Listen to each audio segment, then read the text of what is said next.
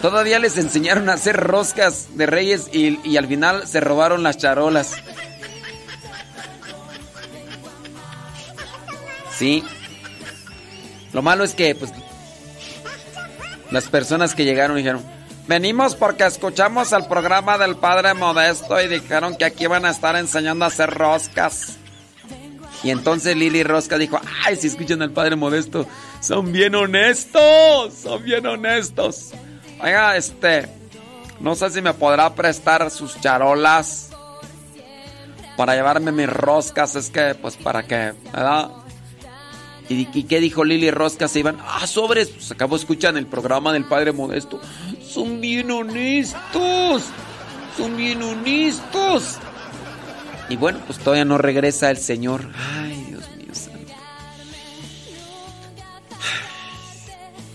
Señor, que se llevó las charolas. Tráigalas aquí a Chicoloapan donde estamos. Sí, un señor ahí que que dijo que era de Nesa. No sé, no lo conozco, la verdad no lo conozco. Pero llegó diciendo pues que, había llegado ahí porque escuchaba nuestro programa y que se había animado a ir a, aprender a hacer roscas, pero al final se llevó también las charolas y ya no la regresó.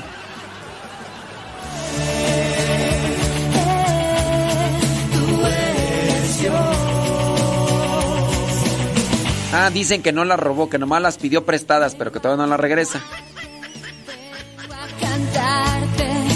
buscando tu amor, sentir tu perdón.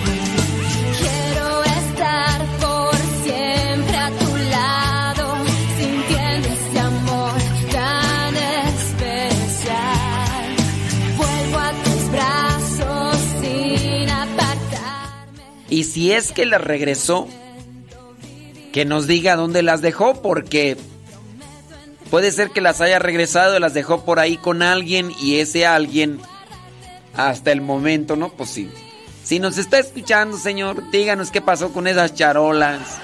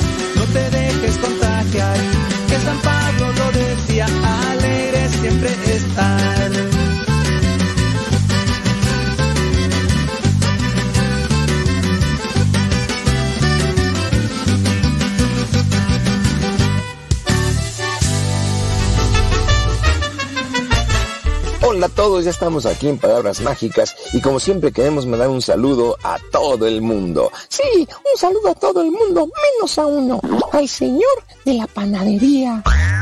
¿Cómo y eso por qué? Porque le dije que le pusiera muchos monitos a mi rosca y no, Nada más se hizo rosca y no le puso nada. bueno, Blas, porque la rosca de Reyes no lleva monitos. Claro que sí. El otro día a mí me tocó el mono. Ah, ya entendí, Blas. Partiste la rosca en un zoológico.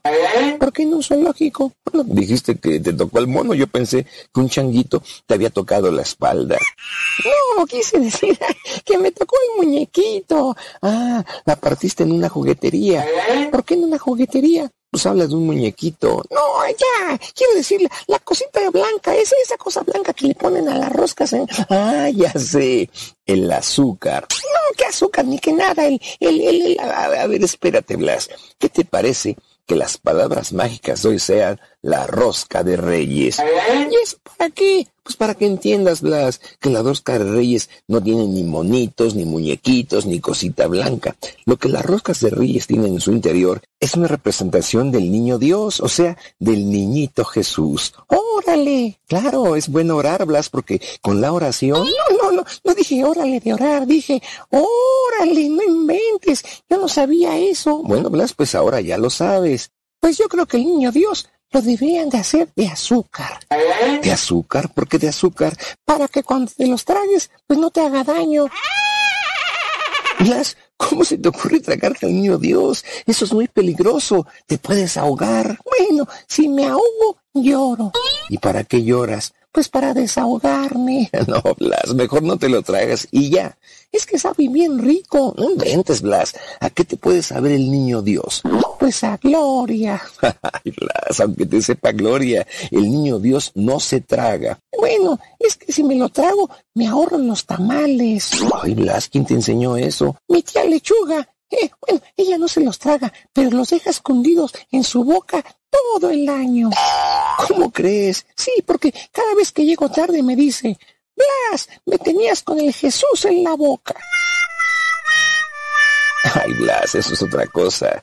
Los niños Dios no se tragan, al contrario, se presumen. Es un honor poder invitar los tamales el día 2 de febrero. Es una de las tradiciones mexicanas que más me gusta. Ah, Entonces, ¿la rosca es un invento mexicano? No, Blas, la rosca no es un invento mexicano. Es una costumbre que nos trajeron los españoles. ¿Cómo crees? Si los mexicanos somos re buenos para, para hacer panes, pasteles, conchas, orejas, corbatas, bizcochos, chilindrinas, cocoles. No, espera, espérate, Blas. Eso es ahora, pero dime, a ver, ¿con qué se hace el pan? Con amor. No, no, no, no. ¿Eh? ¿Con cuidado? No, Blas, la rosca como el pan no es un invento mexicano porque eso se hace con trigo. ¿Conmigo? No, Blas, con trigo. Ya antes de la llegada de los españoles aquí en México no había trigo. ¿Eso qué tiene que ver? Que como no había trigo, pues no podía haber panes y mucho menos rosca de reyes. Aquí solo había maíz para las tortillas y los tamales. ¿Y por qué no hicieron un taco de reyes? bueno, porque la historia de los santos reyes tampoco la conocíamos. También las trajeron los españoles, Blas. Y usaron la rosca para evangelizar. ¿Cómo está eso? Sí, mira, la forma circular de la rosca representa para los cristianos el círculo infinito del amor de Dios, ya que no tiene ni principio ni fin. Eh, el círculo y el amor de Dios no tienen principio ni fin, pero la rosca sí. El otro día las migajas me dejaron. Me refiero antes de partirla, Blas. Por su forma también simboliza la corona de los reyes. Órale, entonces los reyes estaban recabezones. No, no, Blas, no se la ponían, nada más tenían forma de corona. ¿A, poco los reyes tenían la cabeza ovalada? No, Blas, al principio las roscas eran redondas como coronas. ¿Y ahora por qué son ovaladas o rectangulares? Ah, para poder compartirla con más gente, Blas. No te entiendo nada. Mira, es un dato muy curioso. La gente quería hacer roscas más grandes, pero como los hornos son rectangulares, la única forma de agrandarlas era haciéndolas ovaladas o rectangulares. ¿Y por qué esconden a los niños Dios en la rosca? Ah, para recordar que la Sagrada Familia tuvo que huir para ocultarse de Herodes que quería matarlo. ¿Y, quién es ese Horrores? ¿Cuál Horrores? Herodes. Era un rey de Judea. Lo llamaban Herodes el Grande grande, pero de maldad. Mira, quería matar al niñito Jesús. Bueno, pero no lo mató. Sí, qué bueno que no lo mató, porque si no, en lugar de rosca, estuviéramos comiendo pan de muerto. no seas irrespetuoso. Mejor nos escuchamos en las próximas palabras mágicas. Ahora sí, Franquito, trae el chocolatito, ¿no?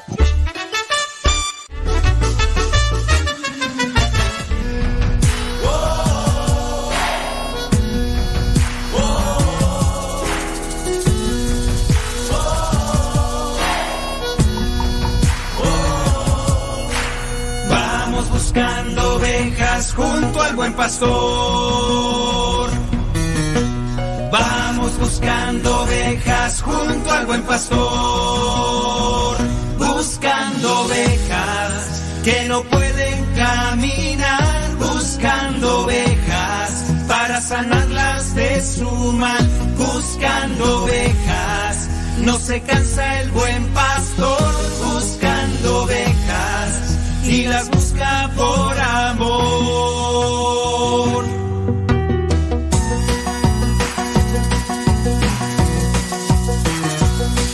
Vamos todos a buscar a la oveja perdida. Jesús la quiere hallar para que tenga vida. Se escapó por atrevida del rebaño del pastor y ahora sufre mal herida por estar lejos de Dios. Buscando ovejas que no pueden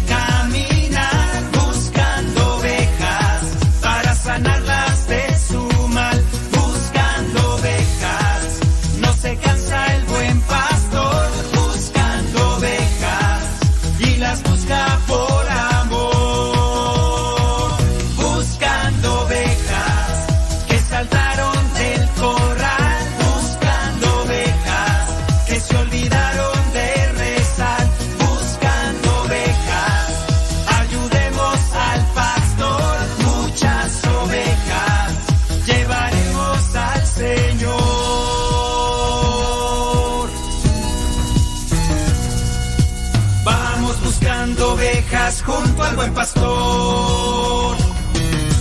Vamos buscando ovejas junto al buen pastor. Vamos todos a buscar a la oveja que está triste. Jesús la quiere hallar. Salta tú si ya la viste. Ella brinda de alegría cuando escucha al buen pastor. Tiene nueva vida porque ella encontró al Señor. Buscando ovejas que no pueden caminar para sanarlas de su mal, buscando ovejas. No se cansa el buen pastor buscando ovejas y las busca por amor. Atrapa la oveja, no le escuches si se queja, te dirá que es feliz, que no importa si se aleja a la oveja para que no se pierda antes de que el lobo la prepare como cena. Atrapa a la oveja, dile que le esperan ella vuelve hay una gran fiesta. Atrapa a la oveja, abrázala con fuerza, invítala al rebaño. Jesús es la puerta. Jesús. Buscando ovejas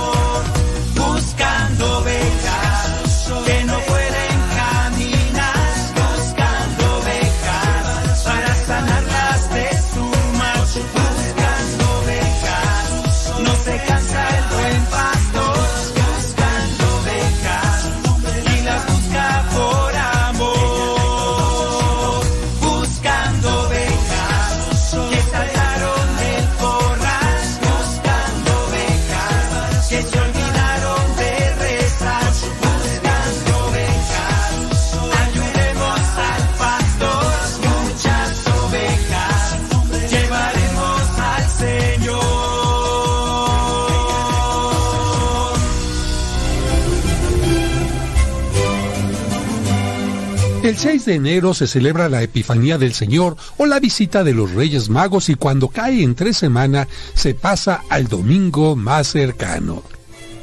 Epifanía significa manifestación o presentación en público.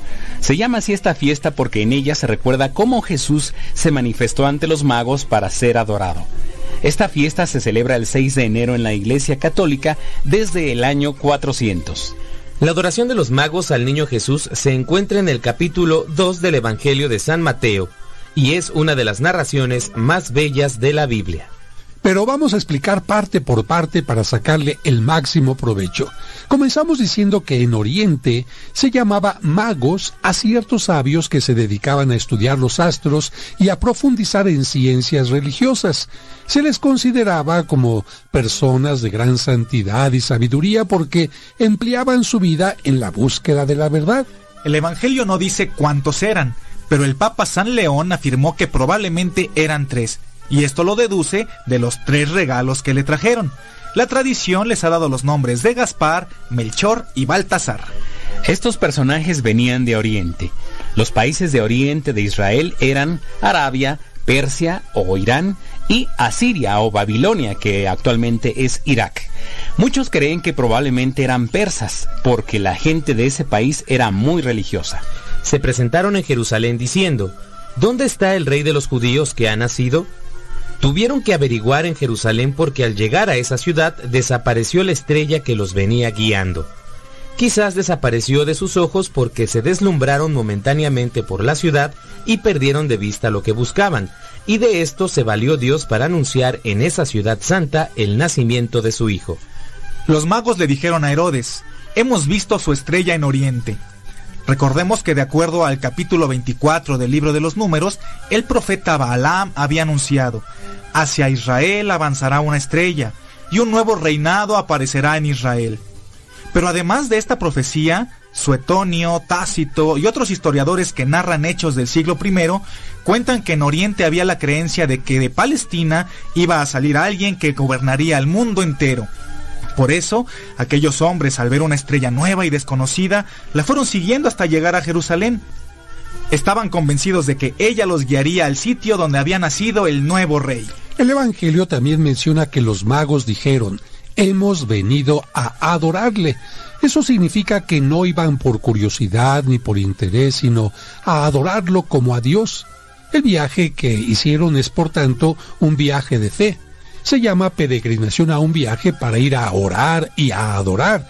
El viaje de estos magos fue una verdadera peregrinación. Los magos dejaron el palacio de Herodes y continuaron su camino guiados por la estrella. Caminaron unos nueve kilómetros, que es la distancia entre Jerusalén y Belén. Encontraron a Jesús con su madre, María, y abriendo sus cofres le ofrecieron oro, incienso y mirra. Oro es lo que se llevaba de regalo al primer mandatario de la nación. Esa ofrenda significa que Jesús es rey. También le ofrecieron incienso.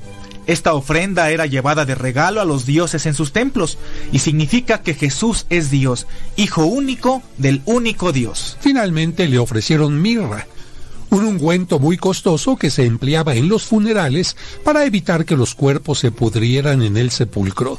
Esta ofrenda significa que Cristo moriría por toda la humanidad, pero su cuerpo no se pudriría en el sepulcro, sino que resucitaría glorioso.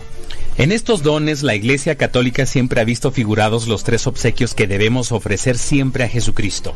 Oro, nuestra ayuda económica para el culto y para los pobres.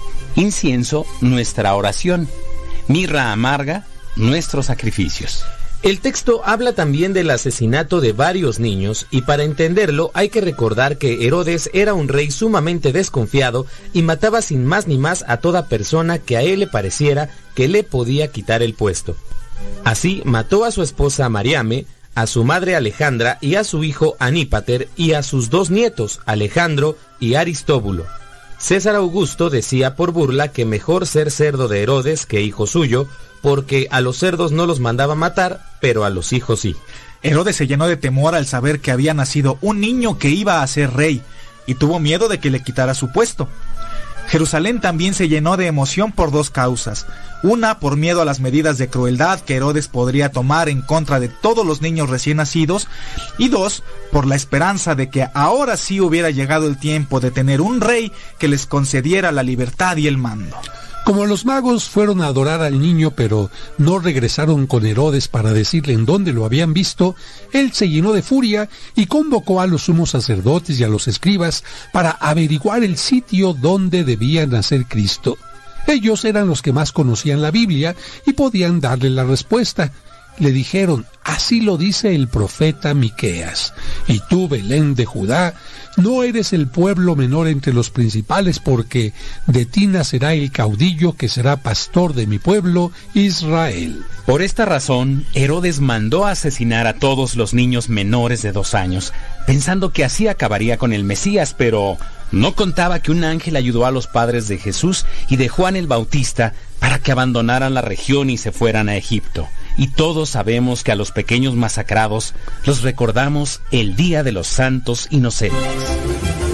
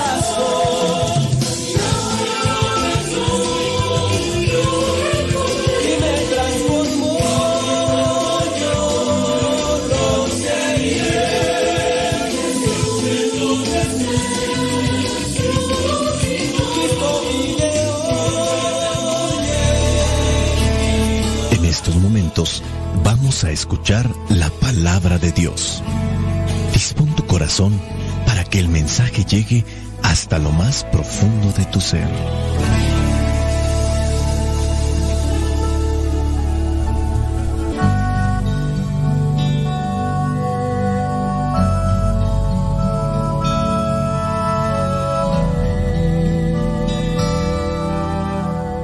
El Evangelio que la iglesia nos presenta para el día de hoy corresponde a Mateo capítulo 4, versículos del 12 al 17 y del 23 al 25.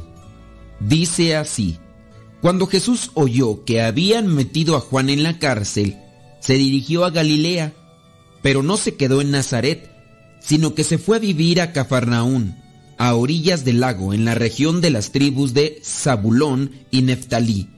Esto sucedió para que se cumpliera lo que había escrito el profeta Isaías. Tierra de Zabulón y de Neftalí, al otro lado del Jordán, a la orilla del mar, Galilea, donde viven los paganos, el pueblo que andaba en la oscuridad, vio una gran luz, una luz ha brillado para los que vivían en sombras de muerte desde entonces Jesús comenzó a proclamar, vuélvanse a Dios, porque el reino de los cielos está cerca. Versículos del 23 al 25. Jesús recorría toda Galilea enseñando en la sinagoga de cada lugar, anunciaba la buena noticia del reino y curaba a la gente de todas sus enfermedades y dolencias. Se hablaba de Jesús en toda la región de Siria y le traían a cuantos sufrían de diferentes males, enfermedades y dolores, y a los endemoniados, a los epilépticos, a los paralíticos, y Jesús los sanaba. Mucha gente de Galilea, de los pueblos de Decápolis, de Jerusalén, de Judea y de la región al oriente del Jordán, seguía a Jesús. Palabra de Dios, te alabamos, Señor. Antes de comenzar con la reflexión, quiero hacer una pequeña oración teniendo presente que Dios es el que actúa, que Dios es el que se manifiesta, que Dios es el que toca, que Dios es el que inspira. Y yo quiero que las palabras que el día de hoy quiero compartir con ustedes sea lo que Dios quiere que yo les comparta y que les sirva si ustedes lo ponen en práctica y que también yo lo lleve a la práctica para que no me convierta en un merolico de la palabra del Señor. Señor Jesús, abre mis ojos y mis oídos a tu palabra, que lea y escuche yo tu voz y medite tus enseñanzas. Despierta mi alma y mi inteligencia para que tu palabra entre en mi corazón y pueda yo saborearla y comprenderla. Te pedimos por las personas que van a escuchar este mensaje para que tú también seas quien prepare sus corazones, que ellos se dispongan y que abran su corazón y su mente para que escuchen este mensaje y que todos tengamos sabiduría para entender lo que tú quieres decirnos. Espíritu Santo, fuente de luz, ilumínanos. Este pasaje vendría a ser el inicio de la vida apostólica de Jesús. Aquí comienza a describir que él ya se dio cuenta o ya le avisaron que han metido en la cárcel a su primo Juan, el que lo bautizó. Ahora él se dirige a estos lugares donde va a comenzar a predicar. Llega un tiempo en el que tenemos ya que comenzar, dar ese paso. Iniciamos un año y tenemos propósitos. Hay que dar ese paso adelante después de los propósitos. Aquí en este pasaje no lo hemos visto, pero Jesucristo ha tenido ya una preparación y esta preparación la ha tenido en el desierto. Obviamente este pasaje no se menciona ahorita, es más bien un pasaje típico del tiempo de Cuaresma, pero Jesucristo se ha preparado y llega ese momento en el que hay que dar un paso adelante en las decisiones o intenciones que tenemos para trabajar en la vida. Dice en el versículo 17 que ya cuando comenzó a dirigirse a estos lugares que se han mencionado en la escritura, Jesucristo comenzó a proclamar la palabra diciéndole a la gente que se volvieran a Dios porque el reino de los cielos ya estaba cerca. Quiero hacer una reflexión con respecto a estos puntos. ¿Cuántas cosas como propósitos tenemos nosotros que hemos venido arrastrando, incluso postergando en un año, en otro, en otro y en otro, y simplemente no nos hemos decidido. Hay cosas como proyectos a leer libros, quizá a lo mejor aprender un idioma o hacer ejercicio y lo hemos postergado por años. Aquí es donde me toca a mí hacer esa confesión en lo personal de algunos libros que yo digo voy a leer, ahora sí, este año voy a leer y ahí van postergándose. Comienzo quizá unos dos, tres días, después abandono la lectura por X o Y, lo que tú quieras, y ya pasó un año y llega diciembre y otra vez viene el remordimiento de conciencia porque no me he organizado o a lo mejor me he echado un montón de compromisos y no he realizado aquello que he planteado como intención. A lo mejor este tipo de cosas son más bien falta de organización o dejadez, pero hay otras cosas que no podemos postergar porque esas cosas lastiman, empeoran nuestra situación de vida. Hablando, por ejemplo, de aquellas cosas que perjudican nuestra alma porque son vicios que nos están llevando al pecado, que nos están llevando a la desunión familiar y están perjudicándonos a nivel social, en la familia, en el trabajo, a nosotros mismos y no podemos postergarlos. Estas cosas, digo, está mal porque yo propongo y no lo realizo y no leo y no me instruyo y el instruirme me va a dar a mí más elementos para que ustedes puedan también reflexionar con lo que yo les comparto a través de los audios y de las cosas que hago en la radio. Pero, ¿qué decir de aquellas cosas que nos hemos dado cuenta que tenemos que cambiar? El temperamento, o somos impulsivos, o tenemos vicios y demás. Hay cosas que tenemos ya que hacerlo así, de forma tajante, ya hay que aprender también en Jesús que Él se prepara y da un paso adelante. Llegó el momento, ya Juan preparó el camino, ya lo metieron a la cárcel, ahora sí, comienza a anunciar la palabra y Él nos dice, hay que volverse a Dios, hay que convertirse. Mientras más dejamos que el pecado se anide en nuestro corazón, más difícil será sacarlo de nuestras vidas. Cuando el pecado o los vicios permanecen más en nuestra alma, el pecado se vuelve crónico. Tanto así que muchos de nosotros vamos a mirarlo como si fuera ya algo cotidiano. Todos lo tienen, es normal.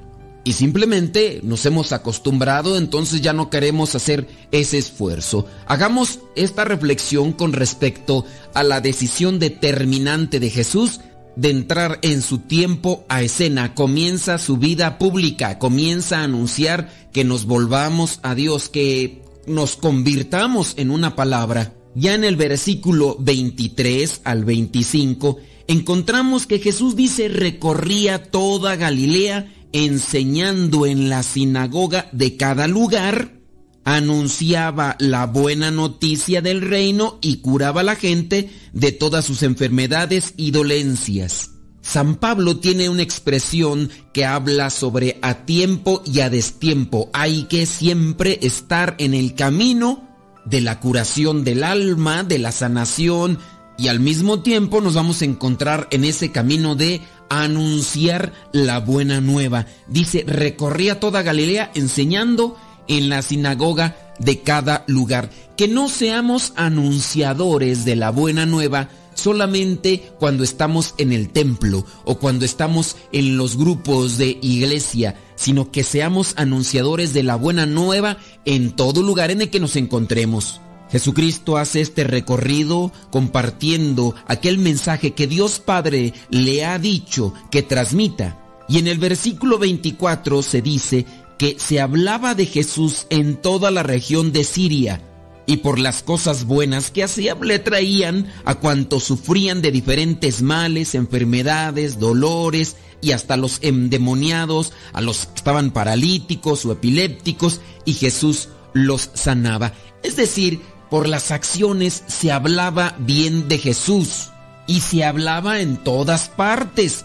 Yo quiero hacer otra reflexión aquí hay que esforzarnos para que la gente hable de las cosas buenas que hacemos. No hay que ser propagadores de las cosas, porque ahora pues ya con el uso de las redes sociales hay personas que se dedican a hacer cosas, pero solamente para que otros las vean. Y lamentablemente, en algunos casos, la gente habla más de nosotros cuando hacemos cosas malas.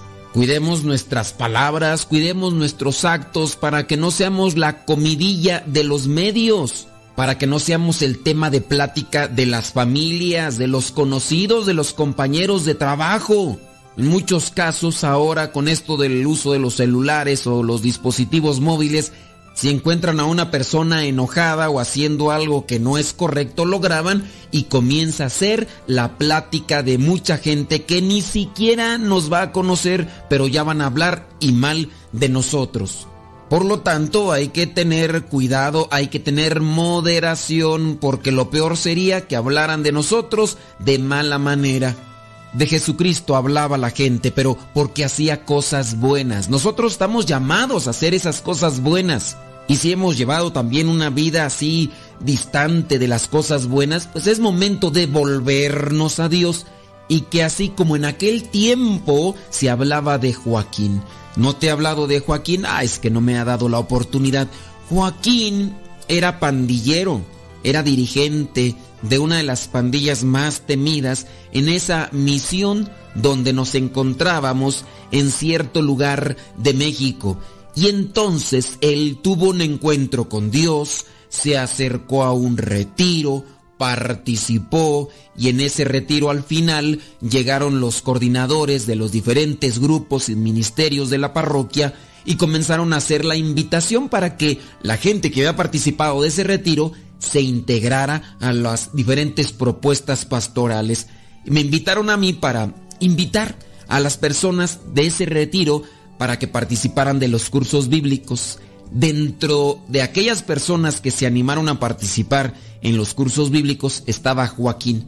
Algunas personas que lo conocían después de que miraron que se acercó para pedir informes y para participar de los cursos bíblicos me advirtieron, tenga mucho cuidado porque esa persona es muy violenta, es muy agresiva, es el dirigente de una de las pandillas. Mire nada más cómo viene vestido, mire cuántos tatuajes trae, mire el cabello cómo lo tiene, tenga mucho cuidado, no le voy a hacer algo malo porque son de las personas malas de por aquí. Quiera Dios que ya se esté convirtiendo para que se aleje de todas aquellas cosas que son malas. Ciertamente había que tener precaución, pero la palabra de Dios poco a poco fue haciendo su trabajo. Y si en algún momento hablaban malas cosas de este muchacho Joaquín, llegó un momento en el que muchos hablaban ya bien de él, porque incluso él se ponía a rezar el rosario con aquel grupo de malandros con el que antes se reunía para hacer cosas malas, desde ingerir cuestiones tóxicas hasta hacer cosas que perjudicaban a la sociedad. Excompañeros de él no vivieron. Su vida tuvo una duración muy corta, pero él conoció la palabra, le iluminó Dios, su camino, su mente y su corazón, y ahora la gente hablaba bien de él. Con el paso del tiempo, él hizo su experiencia misionera, y ya después se retiró con una experiencia misionera a su casa. Actualmente es un hombre de bien, vive en Estados Unidos, trabaja, busca ser responsable y aplicar todo aquello que aprendió. Si Joaquín llegas a escuchar este mensaje, le pido al buen Dios que te siga bendiciendo para que tú seas luz en el camino de muchas personas. Y así como aquella gente que se le acercaba a Jesús fue sanada y curada. Yo espero que estos mensajes cada día lleguen a más personas para que también ustedes, por medio de la palabra, por medio de Jesucristo, sean sanados en su corazón, ya sea de algún vicio o de alguna enfermedad, porque para Dios nada es imposible. Si tenemos fe y pedimos de corazón, Dios asiste Dios atiende y nos responde en su tiempo. Vayamos a vivir la palabra. La bendición de Dios Todopoderoso, Padre, Hijo y Espíritu Santo descienda sobre ti y te acompañe siempre.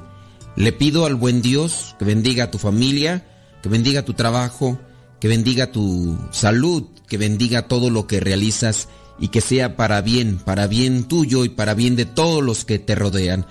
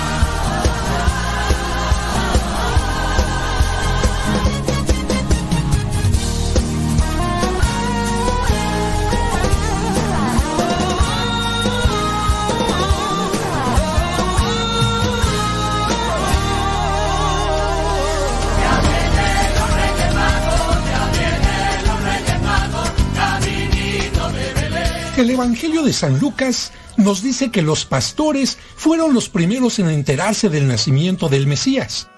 Así, Dios cumplía su palabra de que los judíos serían los primeros en experimentar que las profecías se estaban cumpliendo. Sin embargo, en el plan de Dios, no solo los judíos estaban invitados a la salvación, también estaban llamados los paganos, es decir, los no judíos. Y para que esto se cumpliera, el Evangelio de San Mateo menciona que tres magos, es decir, sabios de Oriente, no judíos, viajaron guiados por la luz de una estrella para adorar al niño Dios. Sin embargo, cuando llegaron a Jerusalén, dejándose llevar por las apariencias y deslumbrados por el esplendor del palacio de Herodes, pensaron que el recién nacido estaría ahí.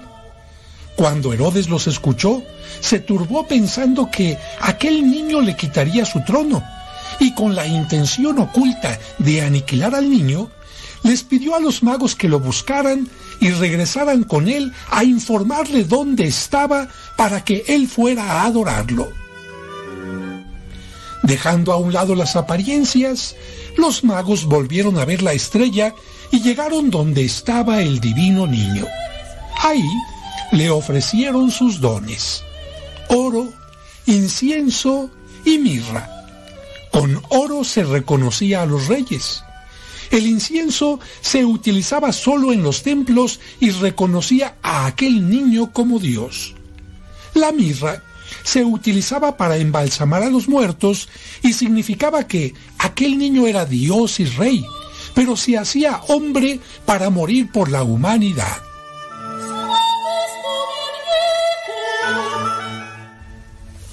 Avisados en sueños de que no regresaran con Herodes, los magos regresaron a su tierra. En aquellos magos de países lejanos estaba representada toda la humanidad que reconoce al Rey de Reyes. Por ello, se les representa con las tres edades, joven, adulto y anciano.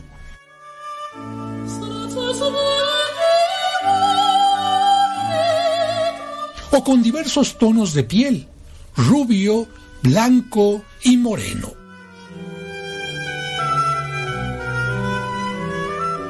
La tradición menciona que, después de la resurrección de Cristo, el apóstol Tomás viajó al oriente a buscar a los magos.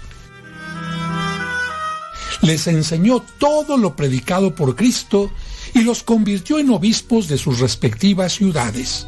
Más tarde, en tiempo de la persecución contra los cristianos, los magos fueron martirizados. En el siglo IV, en la era de Constantino el Grande, sus restos se trasladaron de Palestina a Constantinopla y posteriormente a Milán, hasta que en 1164 el emperador Federico Barbarroja las donó al obispo de Colonia, Alemania, donde en 1248 se construyó en su honor una preciosa catedral gótica y aunque la ciudad fue bombardeada en la Guerra Mundial, el sitio conserva aún sus preciosos restos en un magnífico relicario. Aunque los Reyes Magos terminaron su tiempo terreno, su espíritu sigue actuando y haciendo que muchos niños reciban, como el niño Dios, regalos de amor. A ellos se dirigen cartas de esperanza e ilusión y mientras los pequeños y sus almas inocentes duermen, sus zapatos, llenos de ilusiones, esperan ansiosos la llegada de quienes nos enseñaron a adorar a Dios en un niño. Por cierto que a los Reyes Magos se les comenzó a representar desde los primeros siglos del cristianismo en las catacumbas. La Biblia no menciona cómo se llamaban, y aunque en este mosaico de Ravenna, Italia, aparecen por primera vez sus nombres según la tradición latina. Gaspar, Melchior con I y Baltasar se les conoce más como Melchor sin Gaspar y Baltasar con Z. Gaspar es nombre de origen persa y proviene de Kansbar, que significa administrador del tesoro. Baltasar, de origen asirio, o su variante Belsasar, significa Dios protege al rey. Melchior tiene un origen desconocido. Otras tradiciones les dan a los reyes magos distintos nombres. La tradición siriaca les llama Kakfa, Badadilma y Badadacárida. La tradición griega Apelicon, Amerin y Damascon. La tradición hebrea Magalat, Galgalat y Serakin. Y la tradición etíope, Ator, Sater y Paratora. Pero no importan sus nombres. Lo que importa es que, al adorar al niño, representaron a todos los pueblos de la tierra y a los hombres de todos los tiempos, reconociendo a Jesucristo como Rey de Reyes.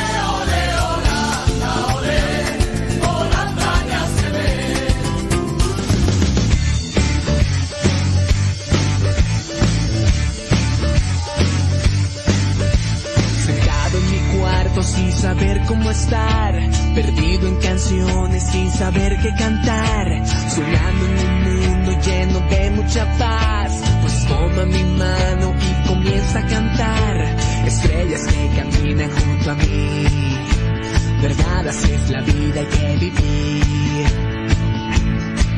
Como la lluvia,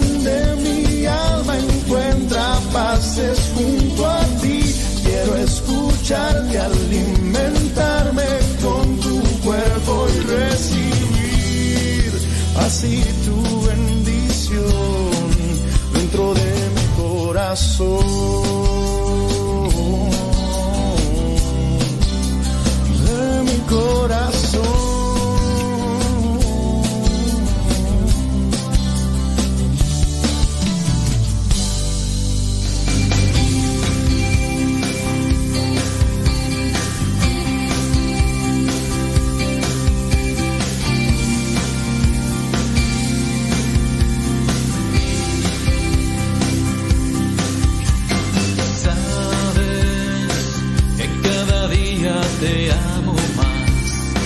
Y cada vez que de mí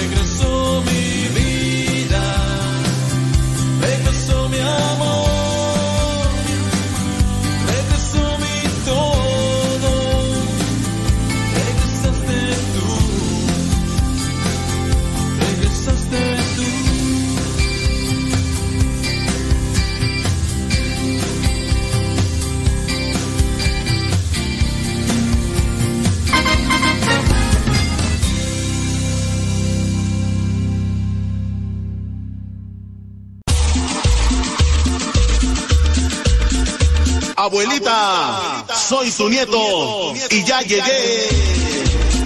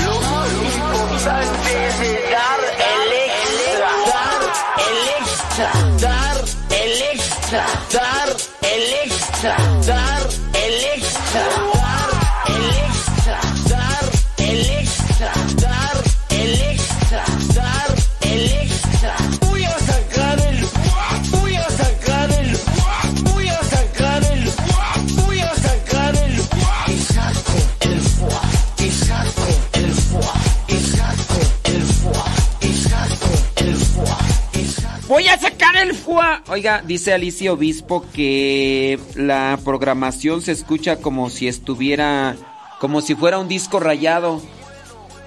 A ver los que están ahí en el YouTube, en el Facebook, que me pudieran decir si confirman lo que dice Alicia Obispo que la programación se escucha como si fuera un disco rayado.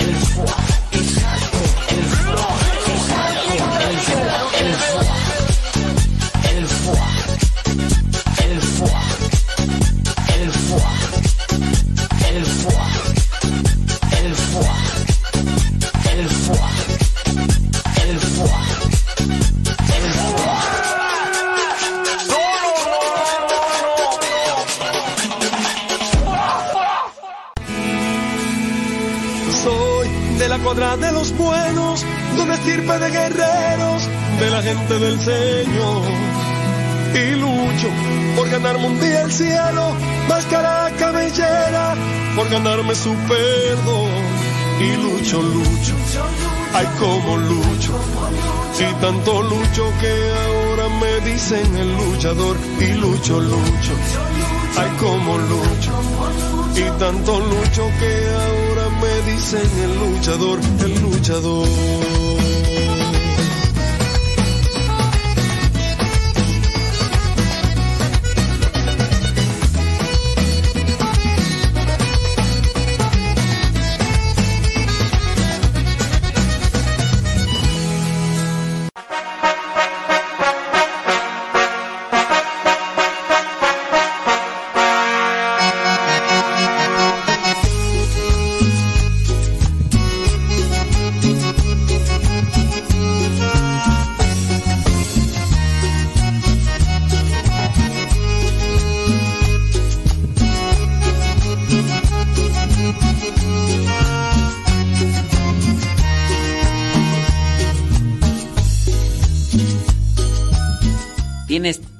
La boca llena de razón, Carlos. Si es cierto.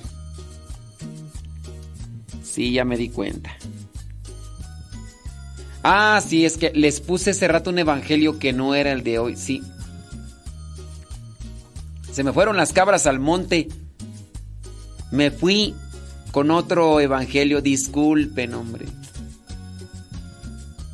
Sí, lo bueno que están ahí atentos. Sí, Carlos Patiño. Efectivamente, tienes toda, pero toda la razón. Les puse un evangelio que no era.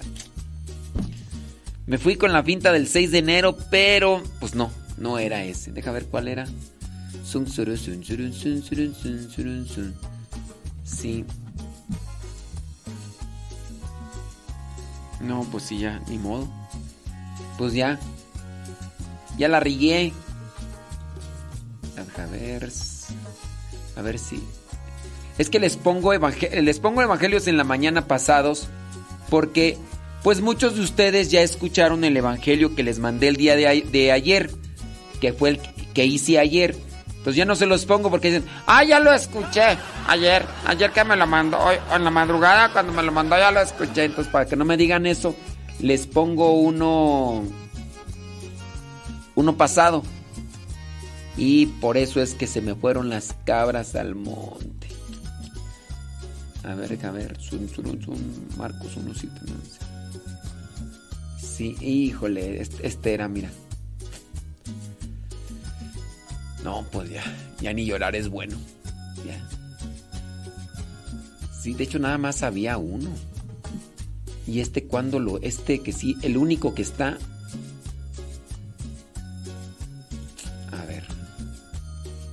Marcos.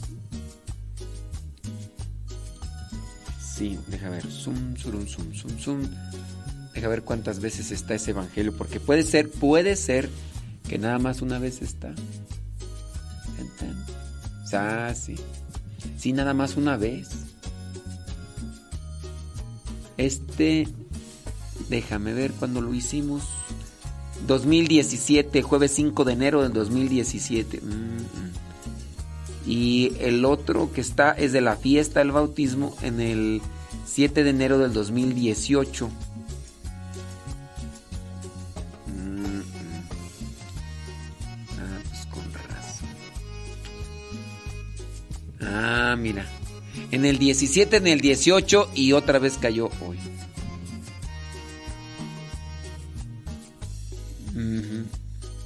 Bueno, pues ni modo, pues ya.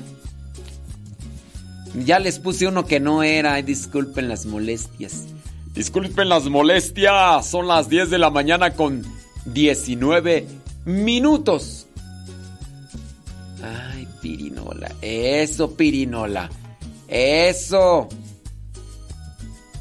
Ay, pirinola, échele pirinola, échele. Sí, no, qué bien. Échele pirinola para que haga ejercicio, pirinola.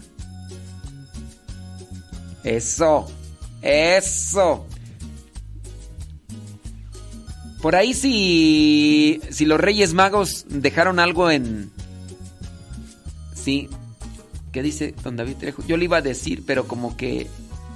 Como hace lo que quiere, dice. Ay, don David Trejo. No, la neta es que, bueno, pues me acosté tarde y luego me levanté a las 4 y fracción para tener un programa que tenía que tener, haber mandado desde ayer. Sí. ¿A nos acostamos?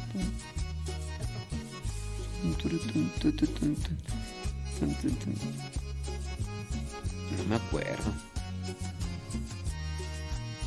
Ay, pues ya eran como las doce y media cuando nos acostamos. Pero a las cuatro, como a las cuatro cincuenta, cuatro... Como a las cuatro cuarenta y cinco sonó el despertador y todo. Entonces, pues sí, no traigo ahorita sueño, sino ya me viene dormido aquí en el micrófono. Pero sí, al rato vas a ver el rato que me llegue el sueño. Al rato, pero bueno, ya ya mandé el programa. Ya mandé el programa allá y toma librecillo. Sí. Oiga, ¿no nos quiere apoyar para unas rosquitas? Para comprarle a los muchachos acá un, si se puede. Para comprarle una rosquita. Ey. Ahí si nos quiere echar la mano. Ay, con lo que sea su voluntad. Hoy van, a ir, allá mm, con el padre Luis. Van a tener misa con él, entonces la idea es comprar unas rosquitas para que vayan allá con el padre Luis y, y compartan. Hay, hay los que los que puedan se comunican con Amanda María y le dicen, ahí va para las roscas. Y ya en la noche irían allá a Chapingo y. y ya. Ahí, con lo que pueda, ¿eh? Si nos echan la mano. Y también este, como hoy va a ser la bienvenida de los nuevos hermanos de formación, pues también se les va a hacer algo por acá, entonces pues, pues de una vez, ahí lo con lo que sea su voluntad. ¿Que cuánto cuestan las roscas? Pues dependiendo. Dependiendo, sí. Dependiendo del tamaño y también de que estén hechas. Sí, ahí, ahí esas, esa información ahí ya no se las vengo manejando.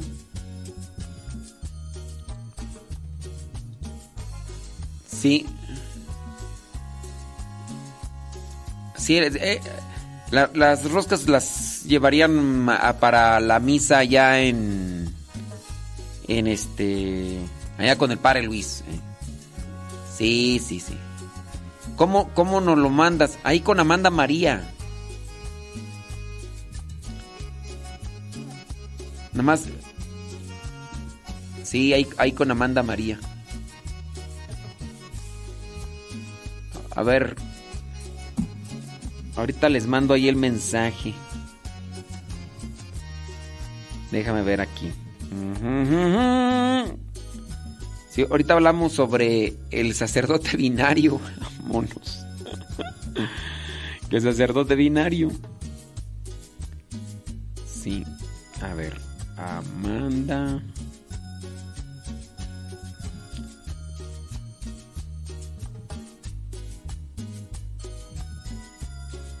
Ujú, Déjeme ver. Tan, tan, tan. Sin. Sin. Tin, tin, tin. Ajá. Tan, tan, tan, tan, tan, tan, tan. Este, déjame ver dónde está.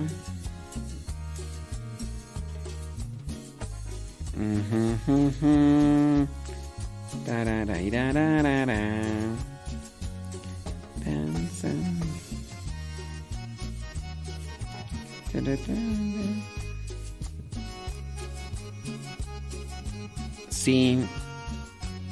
Ujú. Alfredo. Mira, es que te- tengo un problema con eso, Alfredo. Sí, se me hace más complicado así. Mira.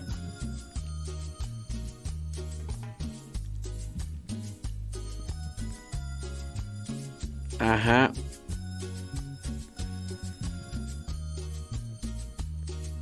Sí, sí, sí. Bueno, son las 10 de la mañana con 25 minutos. Ahorita los que me mandan ahí mensaje por el Telegram, eh, ahí les respondo, ¿eh? Sí. Sí, ahor- ahorita les respondo a los que están mandando ahí mensajes por el Telegram. Gracias por los que puedan echarnos la mano ahí. Algo, algo ahí. Ey, sí, sí, sí. Déjame ver por acá. Sam, sam, sam. 10 con 25.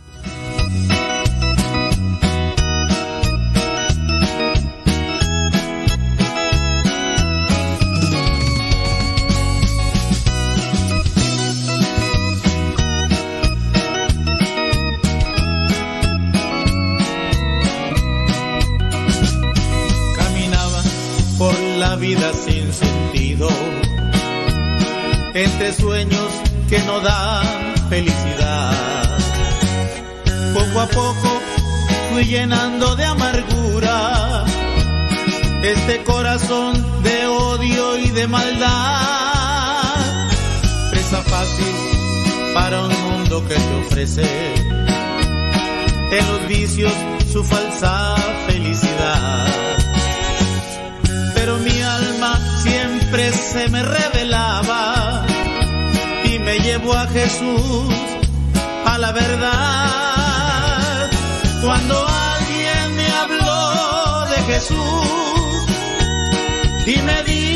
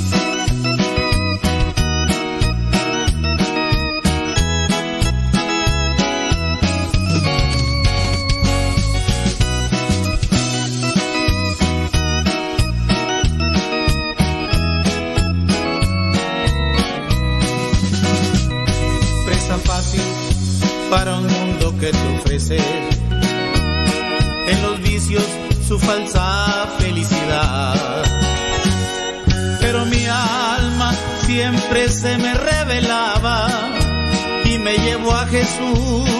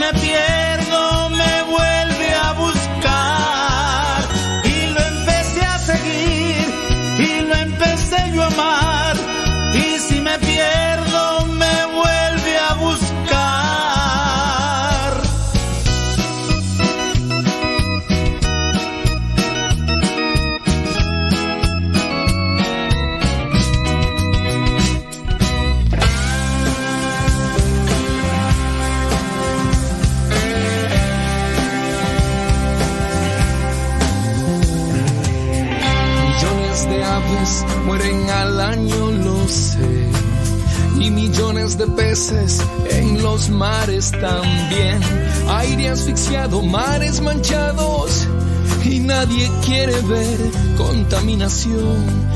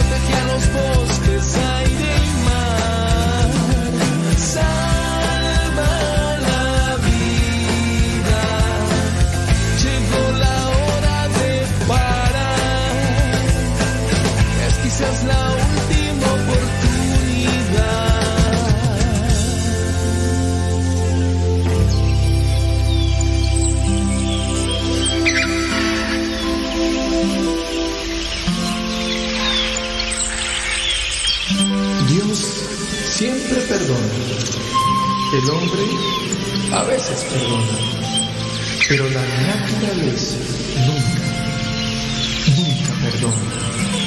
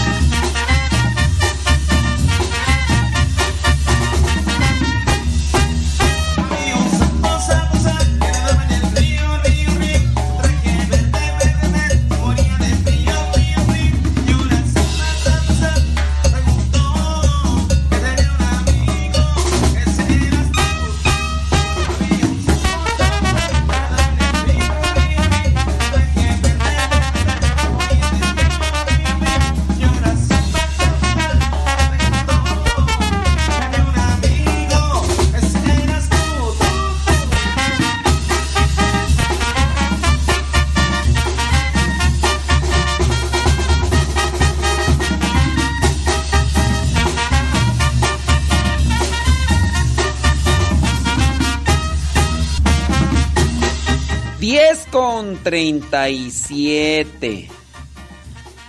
Ay, Rosa Blanca, ya están viejos los pastores. Sí, ay. Del anuncio que hice de los muchachos que están vendiendo roscas. Ahora que, que yo avisé que los muchachos están vendiendo roscas, dice Rosa Blanca.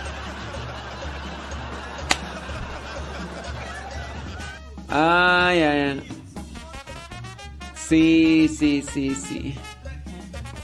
Que, que, que, Rosa, que Rosalán, que, que, que, que yo dije que los muchachos aquí de formación que están vendiendo roscas.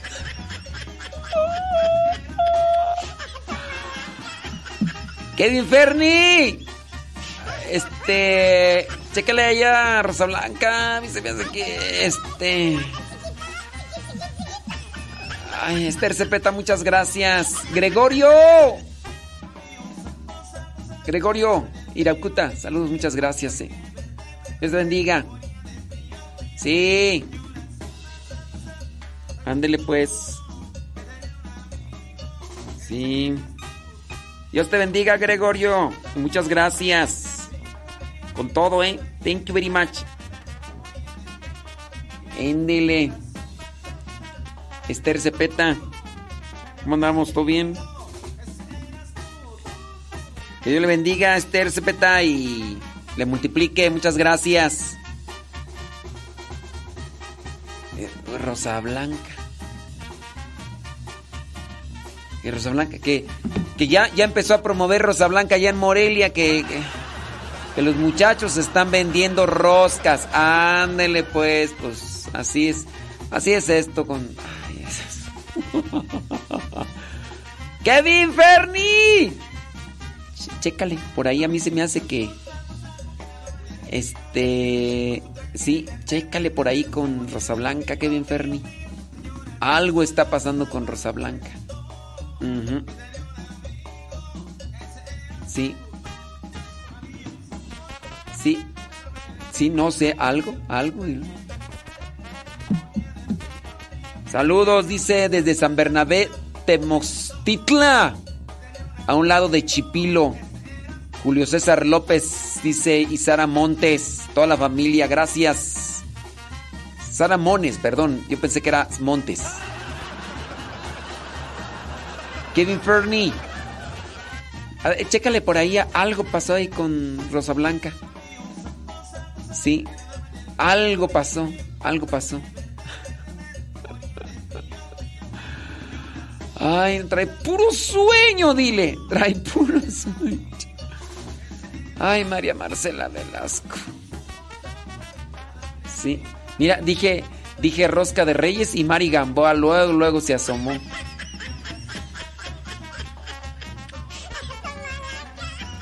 Sí. Que ya que. No, hombre. Qué bárbaro. Qué, qué bárbaro. Estoy checando acá los mensajes a ver qué onda. Eh, que Reyes Pin- Pina cumple años. Bueno, pues que Dios le bendiga, ¿no? Sí. Sí. Ay, Marisela Ledesma dice que no escucha bien. Tam- no, sé. Marisela Ledesma. No, no, no escuchaste bien, más bien nunca has escuchado bien, Marisela Ledesma.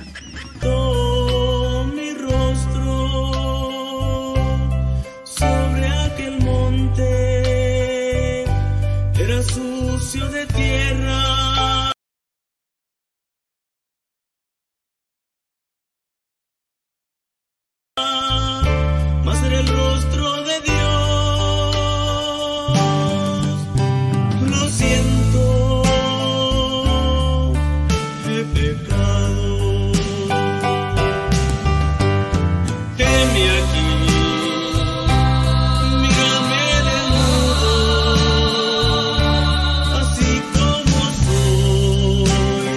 Fue el internet.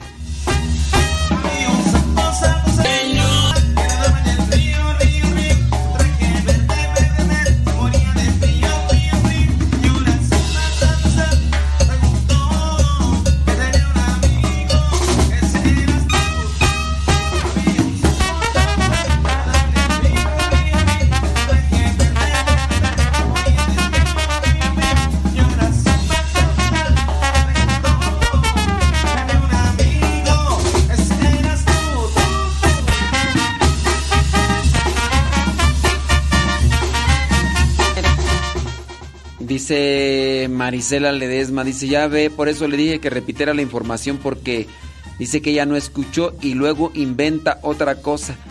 E- Eso sí, eso sí, eso sí. Aquí no te contradecimos, Marisela Ledesma.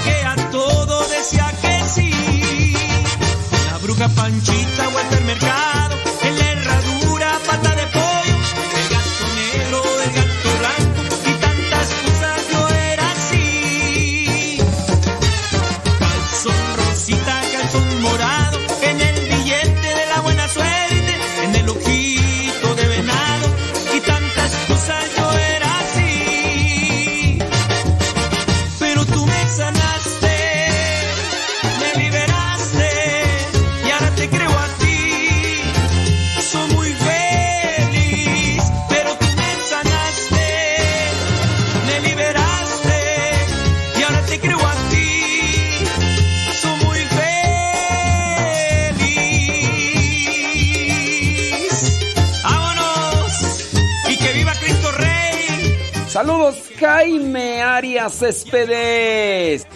Pues que no le guste. ¡Vámonos!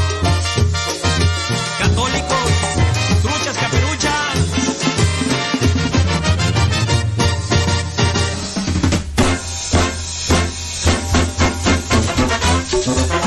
Qué loco está el mundo, la neta del planeta. Son las 10 de la mañana con 46 minutos. Oye, pues que... Y algunos medios de comunicación informaron en los últimos días el caso de un fulano que se llama Bingo Allison, que se hace presentar en los medios de comunicación como el, el primer sacerdote no binario. El primer sacerdote no binario. Y muchos fieles se preguntan si pertenece a la Iglesia Católica. Of course que no. Of por supuesto que no. ¿Cómo? Según la ide- ideología de género, las personas no binarias construyen una identidad independiente de su sexo. O sea que dicen que no son ni hombres ni mujeres, aunque tengan ahí el... Aunque tengan ahí las cuestiones colgando. El primero de enero del 2023, un portal publicó la entrevista que hizo a este fulano que se presenta así, Bingo Allison, presentándolo como el primer sacerdote abiertamente no binario de la Iglesia de Inglaterra. La Iglesia de Inglaterra es una denominación protestante de la comunión anglicana y no forma parte de la Iglesia Católica. Por lo tanto, Bingo Allison no es un sacerdote católico romano. Si bien se presenta como un sacerdote, pero es un anglicano. Y ustedes saben que entre los anglicanos, episcopalianos y otras denominaciones cristianas, no católicas obviamente, pues hay de tocho morocho. Hay obispos, hay avispas, hay de todo. Así también hay sacerdotes u obispos abiertamente gays con su pareja, activos y pasivos y todo lo que- La iglesia entonces allá en Inglaterra lo presentó y pues la, ingles- la iglesia dice, según el sitio de la diócesis anglicana de Liverpool, Allison fue ordenado sacerdote en una comunidad protestante en el 2020. Tiene 36 años. Es eh, miembro de la parroquia anglicana Santa Margarita de Antioquía en Liverpool, Inglaterra. Y ustedes van a decir, ay, pero es anglicano. Sí, los anglicanos también rezan el rosario. Tienen devoción a los santos. Por eso esta iglesia se llama St. Margaret of Antioch. Santa Margarita de Antioquía. Entonces, entre los anglicanos los episcopalianos hay unas formas muy parecidas a los de la Iglesia Católica Apostólica Romana y por eso a veces la confusión. Tienen devoción a los santos, rezan el rosario y... Acuérdense que los anglicanos se separaron cuando Enrique VIII se separó de su esposa, él era católico, y pidió permiso para casarse con otra mujer y le dijeron desde el Vaticano, Nel, Nel Pastel, never, never mind, never mind. O sea, ni lo pienses, compadre, ni lo pienses. Y dijo, oh yeah, oh, oh, oh, oh, bueno, dice, eh, la única solución que yo veo es eh, separarme de la iglesia de Roma y hacer yo mi propia iglesia. Y comienzan ahí los anglicanos. Entonces, pues ahí empiezan, ahí empiezan a andar sus cosas. Entonces, pues sí, tengan cuidado, ¿verdad? Porque empiezan a compartirse estas imágenes de un sacerdote que, si ustedes lo ven, bueno, pues este... Ay, pues no sé qué es. Ay, no sé qué es. no- parece ser que hasta tiene las cejas pintadas con, con tinta china. Tiene dos, dos, dos dientes que parece conejo. Tiene una papada así que parece pelícano. Tiene los ojos y tiene como hasta como chapas color amarillo y quién sabe qué más. Y, pues no sé si es obesidad o es mujer, hombre o mujer. mu- pues, está medio el asunto lo feo. Sí. No sé cómo. O te lo encuentras en un callejón oscuro y te das media vuelta y te vas corriendo. Está feo. Fiu. Fiu. ¿Qué significa el rosario y el crucifijo en las manos de un difunto? Para muchos, a muchos les llamó la atención que, bueno, en lo que fue el funeral el día de ayer del Papa Benedicto XVI, presentaban las manos del Papa Benedicto XVI y llevaba un rosario y un crucifijo. A partir de ahí preguntan,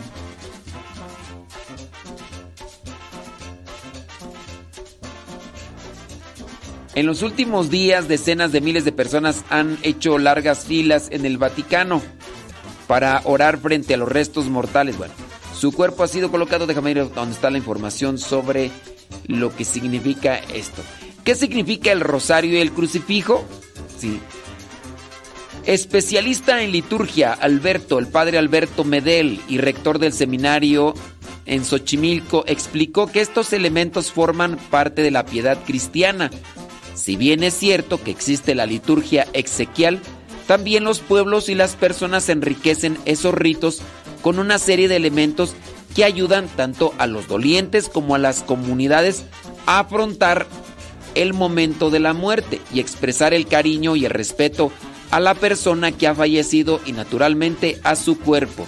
Dentro de la liturgia exequial hay dos gestos que recuerdan la sacralidad del cuerpo. Primero, cuando se asperge, cuando se echa agua sobre el ataúd, recordando el bautismo.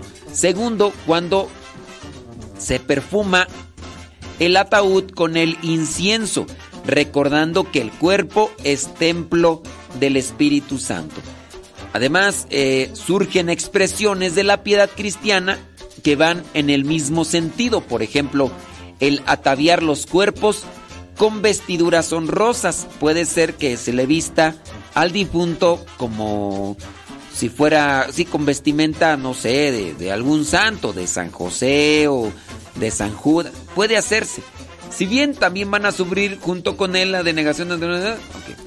Y se puede poner también entonces el rosario, el crucifijo y todo lo demás. Bueno, otra cuestionante que surge a partir de esto. ¿Por qué los católicos no hacen guardia de honor en los funerales? En los funerales de los papas se observan personalidades políticas que no están haciendo guardia de honor, sino rindiendo homenaje.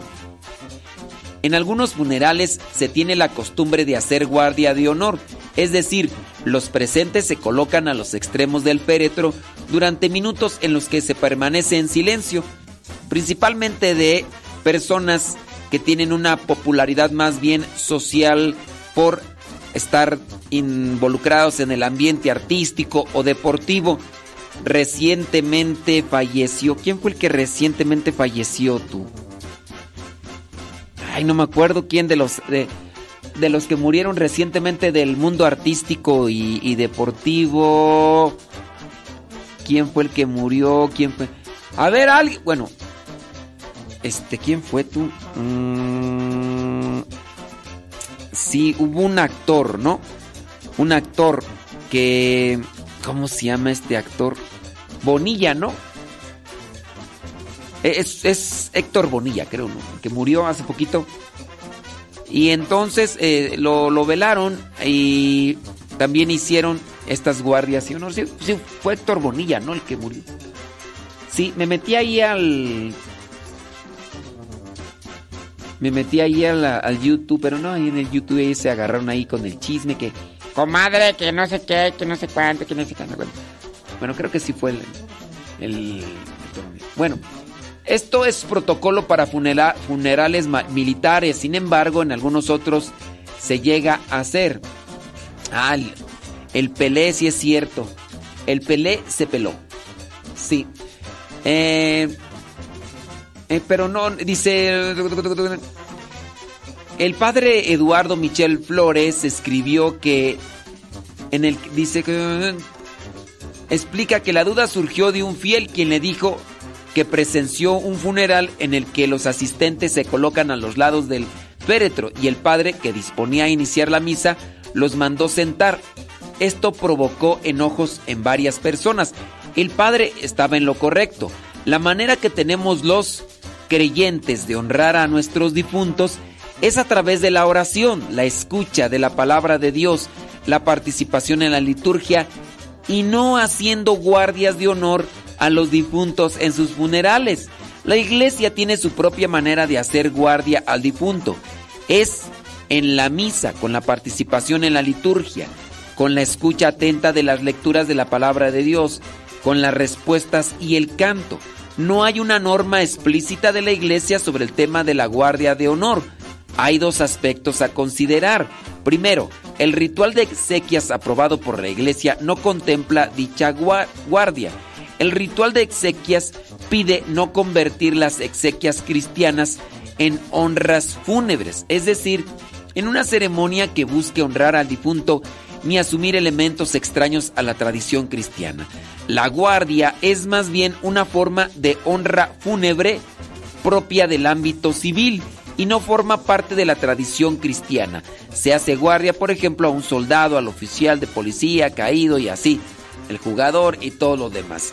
Consideramos que si bien las personas tenemos amplia necesidad de despedir a nuestros seres queridos y estar en los últimos momentos, esto ya lo contemplan, dice, los ritos de la iglesia. En el velorio los familiares y amigos se reúnen para estar con el cuerpo del difunto y acompañarlo.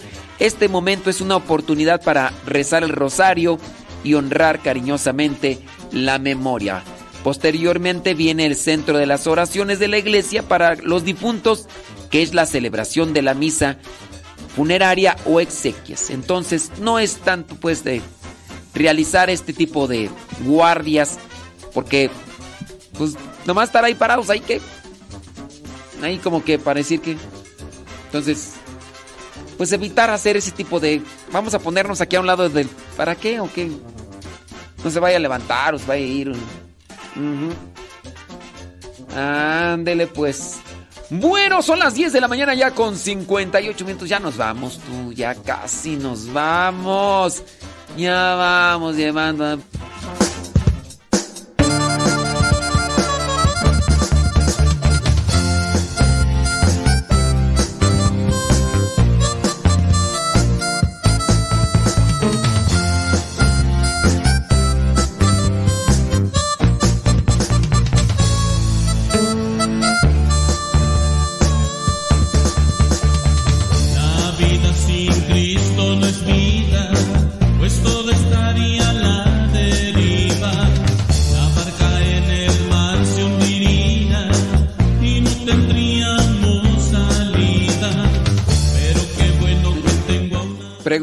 santiguarse al entrar a un cementerio. Me pregunto yo, ¿cuál sería la razón de santiguarte? ¿Por qué te tendrías... Digo, te puedes santiguar, yo mismo me puedo santiguar aquí dentro de esta cabina de radio. Yo me puedo santiguar. Digo, pero ¿cuál es la intención de santiguarte al entrar en el cementerio? Tú tendrías que determinar por qué te quieres santiguar. No es una norma litúrgica o una norma de piedad de que, ay, cada vez que entres a un cementerio tienes que santiguar. Si te quieres...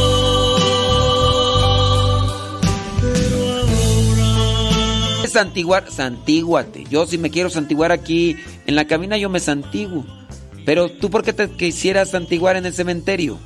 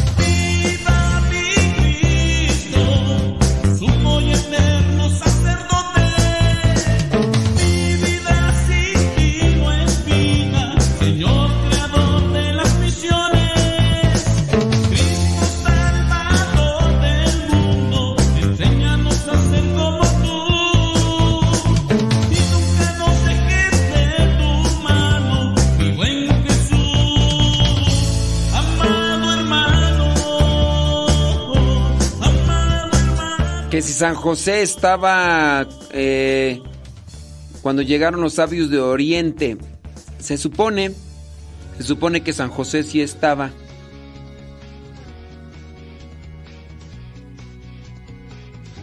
¿Qué dice por acá? Tampoco dice cuántos eran, ¿verdad? ¿Me puede sacar de esta duda? Ya que ya sabe que tengo... que, tú tienes a tu mamá que es testigo de Jehová. No, pero ella no la convence ni Dios.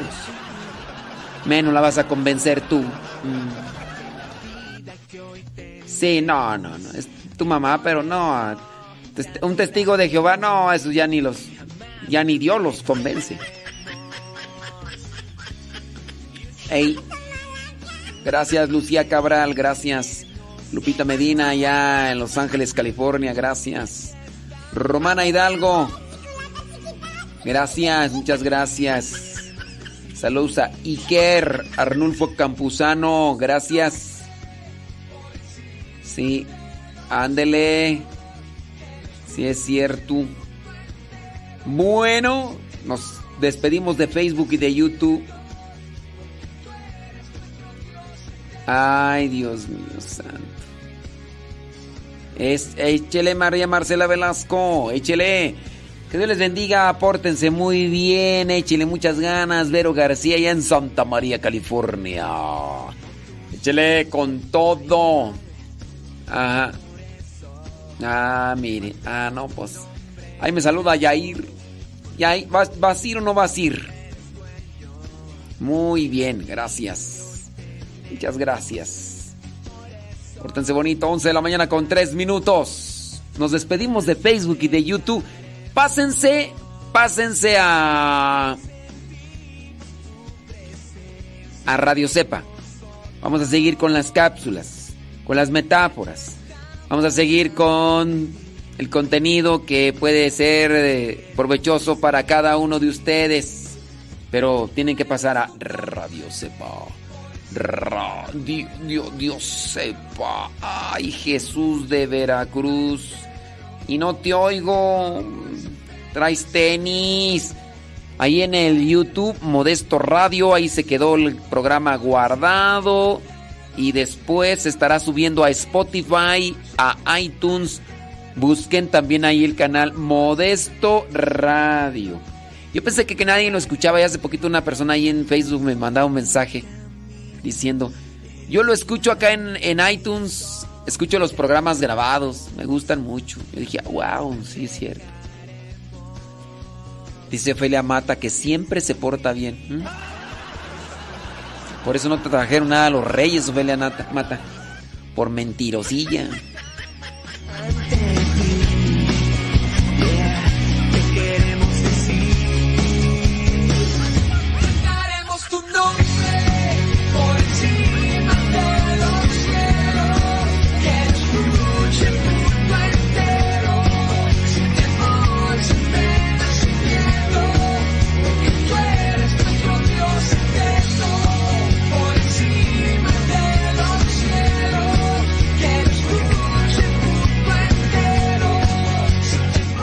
Saludos, Olivia Flores. Saludos a Gregorio que anda trabajando allá en New York. Splendid the News.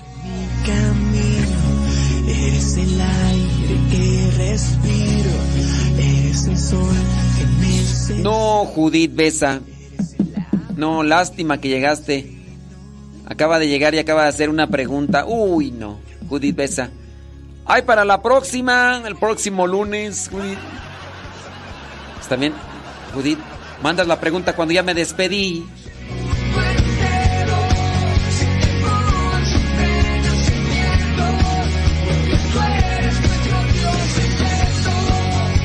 Saludos a Valentín, dice Carmela Viña. Saludos, Valentín. Ay, Valentín de la Sierra.